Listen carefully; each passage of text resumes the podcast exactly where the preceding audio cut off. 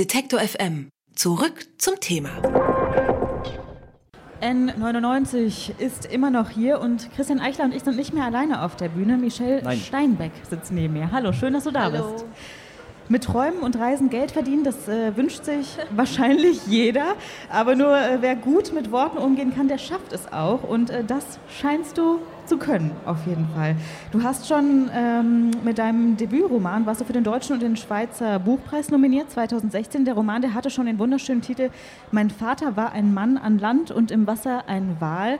Jetzt hat, äh, hast du ein Buch herausgebracht mit Gedichten und, also ein Buch, als wäre das jetzt was anderes, ne? aber du hast ein Buch mit Gedichten und kurzen Texten herausgebracht. Eingesperrte Vögel singen mehr heißt es. Ich sage nochmal herzlich willkommen, Michelle. Dankeschön. In den ersten äh, Texten liegst du wahnsinnig viel im Bett, hat man das Gefühl, und du denkst wahnsinnig viel nach. Was hältst du so von Prokrastination? Was ich davon halte. Ich glaube, ich habe erst vor einem Monat erfahren, was das wirklich heißt. Ich dachte vorher immer, es heißt etwas anderes. Ähm, aber ja, Was das, dachtest du vorher, was es heißt? ich, vorher hatte ich das Gefühl, dass es eigentlich sehr positiv konnotiert ist. Und Ich dass es auch nicht, darum geht, ich dachte, ich habe es eher so mit Muße verbunden. Hm. Das war wahrscheinlich auch die Zeit, als diese Gedichte entstanden sind. Ich finde immer noch, dass es irgendwie was Positives ist, denn es erlaubt ja auch wahnsinnig viel Zeit eben zum Träumen und zum Nachdenken und so weiter. Und ich habe das Gefühl, viele deiner Texte haben damit zu tun, mit Träumen, äh, auch schon dein Debüt vielleicht. Wie wichtig sind denn Träume und auch so Gedanken, die du hast für dein Schreiben? Ja, Gedanken sind schon wichtig. Ohne wird es schwer gehen. Ähm, und ja, die Träume halt irgendwie auch, weil das so, die interessieren mich halt. Und wenn ich ja, durch, durch die Träume, durch das Aufschreiben der Träume, durch die Idee mit diesen komischen Traumgeschichten etwas zu machen, ist ja auch, sind irgendwie auch überhaupt diese Bücher entstanden. Und Wie machst du das dann? Schreibst du tatsächlich deine Träume dann auch auf? ja, Also hast du so ein, wie, so, ein- wie so ein Tagebuch dafür, oder? ja, mein Telefon. Das machen tatsächlich viele, ja. Ähm, ich habe nämlich manchmal auch das Gefühl, gerade bei deinen Texten, dass die wirklich wie so Momentaufnahmen wirken. Also als wäre das gerade was, was, also das ist jetzt nicht negativ gemeint, sondern im Gegenteil ganz positiv, sondern eben was, was gerade tatsächlich irgendwie entsteht. Wann, wann entstehen deine Texte? Gibt es da, gibt's da irgendwie so Momente, wo du besonders produktiv bist, wenn man das sagen kann? Ja, das ist schön, dass du das so siehst, weil dieses Buch ist schon eine Sammlung aus mm, oder ist entstanden aus Notizen, die halt oder viele, die so sehr spontan entstanden sind. Da kann ich jetzt nicht sagen, wann das ist. Es ist mm, einerseits eben wie so zum Beispiel in diesem ersten Kapitel, auf das du angespielt, wenn ich es ist leider schon sehr lange nicht mehr passiert, aber es sind halt so Phasen, wo ich nicht viel mache und dann das so die Gedanken wirklich so schweifen können irgendwie. Und sonst aber auch, wenn ich, wenn ich unterwegs bin, schreibe ich mega viel auf, wenn viele neue Eindrücke sind oder wenn ich irgendwie ein spannendes Gespräch habe oder, oder gehabt habe oder mit ange also einfach alles, immer. Ich finde, ähm, bei Lyrik ist es gerade, also wenn du so einen Roman vor dir, vor dir liegen hast, dann finde ich, dann kann man irgendwie mal so reinlesen und kriegt so ein Gefühl dafür, das ist bei Lyrik auch so. Aber ich finde doch, dass immer noch mal ganz was anderes ist, wenn, ähm, wenn du das vielleicht selber liest. Würdest du uns ein Gedicht vorlesen? Ja klar. Hast du eine Nee, ich, nee, ich würde das dir jetzt mal Wunsch. überlassen. Ich habe es einfach irgendwo aufgeschlagen. Okay. Aber es ist eins, das ich mag. Und es schlägt so schön die Brücke auch zum alten Buch. Weil das dieser Teil, dieses Kapitel im, im neuen Buch ist, der so entstanden ist als quasi das Abfallprodukt aus der Produktion des ersten. Ich stolperte an die Universität viel zu spät.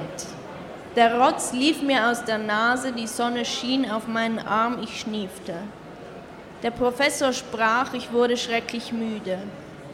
Am Ende floss ich heraus und putzte mir die Nase.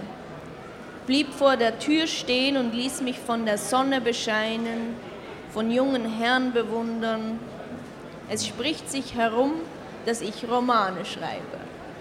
Hast du es wirklich so erlebt? War das, war das, es klingt wirklich, als würdest du gerade so einen Moment beschreiben, wenn du das Gedicht Ey, vorliest. alles, also das kann ich jetzt wirklich sagen, in diesem Buch ist alles autobiografisch. Das darf man ja sonst normalerweise nicht so fragen. Wie viel von dir steckt da drin? Aber ich glaube, es ist eine ganze Menge. Ähm, du begleitest manche deiner Texte auch mit so Kommentaren, die kursiv geschrieben Mhm. sind. Was, was hat es damit auf sich? Hm, ja, gute Frage. Das heißt Ähm, immer schlechte Frage. Ich weiß nicht, was ich Nein, sagen Das ja. haben wir so ein bisschen, ist, ist es so eigentlich? Da haben wir uns wirklich gefragt, ob wenn jemand sagt, das ist eine sehr interessante Frage, ob das eigentlich heißt, das ist eine echt beschissene Frage, ich muss ein bisschen länger drüber Es nachdenken. ist Zeitschinden. Es ist Zeitschinden. ähm, nee, es ist lustig, weil ich habe jetzt, das ist ganz neu ja draußen, das Buch ist am Montag rausgekommen und ich hatte noch ganz wenig Lesungen damit und ich merke es jetzt bei den Lesungen, wie ich weiß noch nicht genau, wie ich beim Lesen umgehen soll mit diesen Kommentaren quasi und beim Schreiben kam es mir irgendwie so natürlich vor, dass es sind eigentlich andere Texte, die aber irgendwie doch zu diesem Gedicht gehören. Okay, aber du denkst du, also du denkst beim Schreiben auch nicht, nicht mit, wie du es am Ende lesen würdest, sondern das machst du tatsächlich erst, wenn das Buch fertig ist? Doch, also eigentlich, eigentlich schon sehr. So die einzelnen Texte ähm, im, im Überarbeitungsprozess arbeite ich sehr stark damit, dass ich mir vorlese und höre, wie es klingt und so. Das habe ich auch beim Roman schon gemacht. Das schon, aber dann und eigentlich auch als Ganzes. Aber diese Kommentare sind relativ spät, glaube ich, im Prozess des Zusammenstellen des Buches so noch dazugekommen. Und ja, ich bin noch nicht dazu gekommen, so das ganze Buch zu lesen. Gut, dass du das sagst. Ähm, ich finde das ganz interessant, dass du sagst, du hast das schon beim Roman gemacht, aber machst das eben bei den Gedichten auch, obwohl ich mir das sehr gut vorstellen kann, dass es gerade beim Gedicht natürlich auch total drauf ankommt, wie Ja. es irgendwie klingt.